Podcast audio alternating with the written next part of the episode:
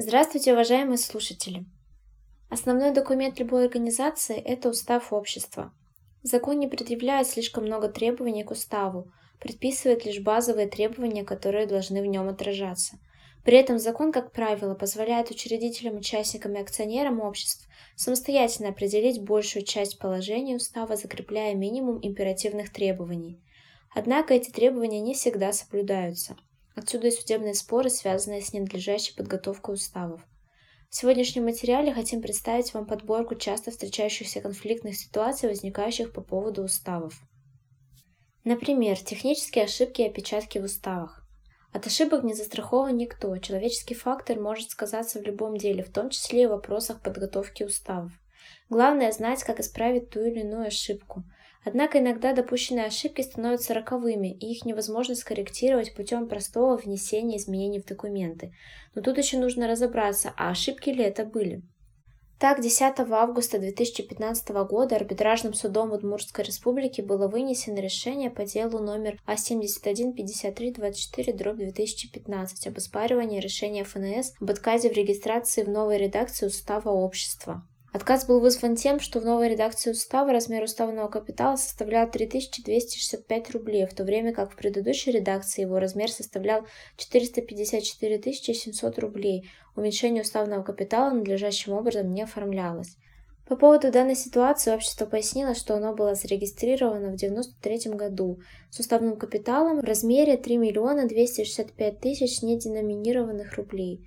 В 2001 и 2007 годах последовательно были приняты и зарегистрированы новые редакции устава с суммой уставного капитала 454 700 рублей, что, по словам общества, было обусловлено технической ошибкой при подготовке редакции уставов. При этом размер уставного капитала в спорной редакции устава 2015 года также назывался заявителем технической ошибкой. Суд посчитал, что техническими ошибками признаются грамматические ошибки, опечатки, неправильные указания наименований имен, адресов, неправильные указания цифр, имеющие случайный характер. Корректировки устава 2001-2007 года регистрировались в установленном порядке, следовательно, утверждение технической ошибки является необоснованным.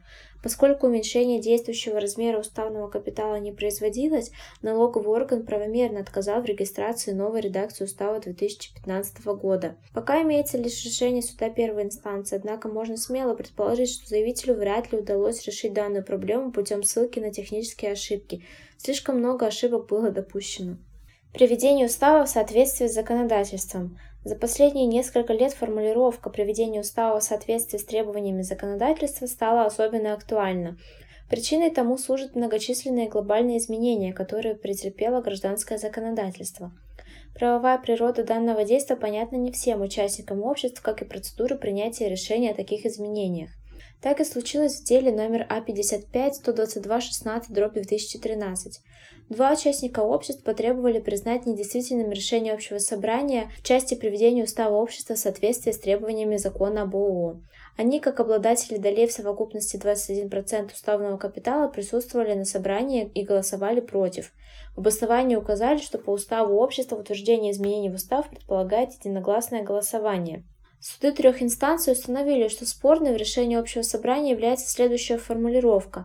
Принято решение привести устав ООО в соответствии с федеральным законом об ООО. Иных сведений об изменении конкретных положений устава по форме или содержанию решения не содержит. Решение о принятии или утверждении устава в новой редакции, а также о регистрации новой редакции устава на собрании не принималось. Выводы судов были такими.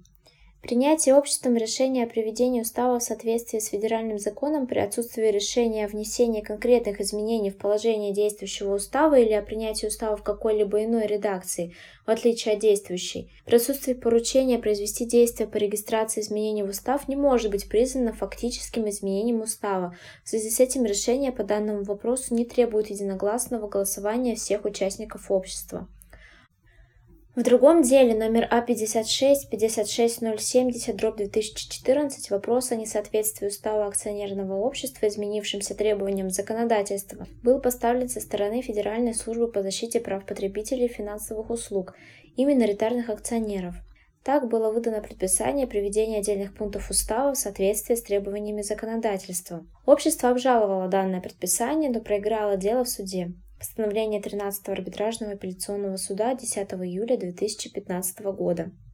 Переходя от темы ошибок в уставах, хотим рассмотреть и такой вопрос. Можно ли обжаловать непосредственно устав, признав недействительным не только решение общего собрания, на котором он принят, но и сам документ? Судебная практика показывает, что можно, но с учетом следующего. Гражданин подал иск о признании недействительной редакции устава от 11 декабря 2009 года и о признании действующей предыдущей редакции устава. Причина обращения с иском Фактическое непроведение общего собрания, фальсификация подписи истца в протоколе, существенное ущемление прав истца новой редакции устава в связи с ограничением права на участие в выборе исполнительного органа. Ранее по другому делу решение общего собрания было признано недействительным. Суды первой апелляционной инстанции по делу номер А46-3112-2013 подтвердили указанные факты, однако посчитали, что истец неправильно выбрал способ защиты права. Обжалование устава сводится к обжалованию решения общего собрания участников общества, то есть истец фактически повторно обращается с иском по тому же предмету между теми же сторонами. ФАС Западносибирского округа в постановлении от 11 февраля 2014 года не согласился с ними, поскольку в основе устава лежит соглашение учредителей, которое по своей природе носит гражданско-правовой характер. Основанием для вывода о недействительности устава может являться несоответствие его закону или иному нормативному акту, либо отсутствие решения соответствующего органа управления общества его учреждения, принятого в соответствии с законом. Дело было направлено на новое рассмотрение. Несмотря на указанные разъяснения, суд первой инстанции снова отказал в иске. Постановлением 8 арбитражного апелляционного суда 21 октября 2014 года требования истца были удовлетворены, апелляция пришла к интересным выводам. Гражданский кодекс не предусматривает такого способа защиты гражданских прав, как оспаривание документа, даже если в нем содержится недостоверная информация. Порочность документа как доказательство в таких случаях может оспариваться в том процессе, в котором на него ссылаются как на доказательство. Отсутствие решения общего собрания об утверждении новой редакции устава, его ничтожность ввиду отсутствия необходимого кворума, позволяет признать требования истца в части признания недействительной редакции устава обоснованными. В деле номер А327961 дробь 2012 одним из самостоятельных требований также было признание недействительным устава в связи с ненадлежащим извещением участников о проведении общего собрания, на котором он был принят.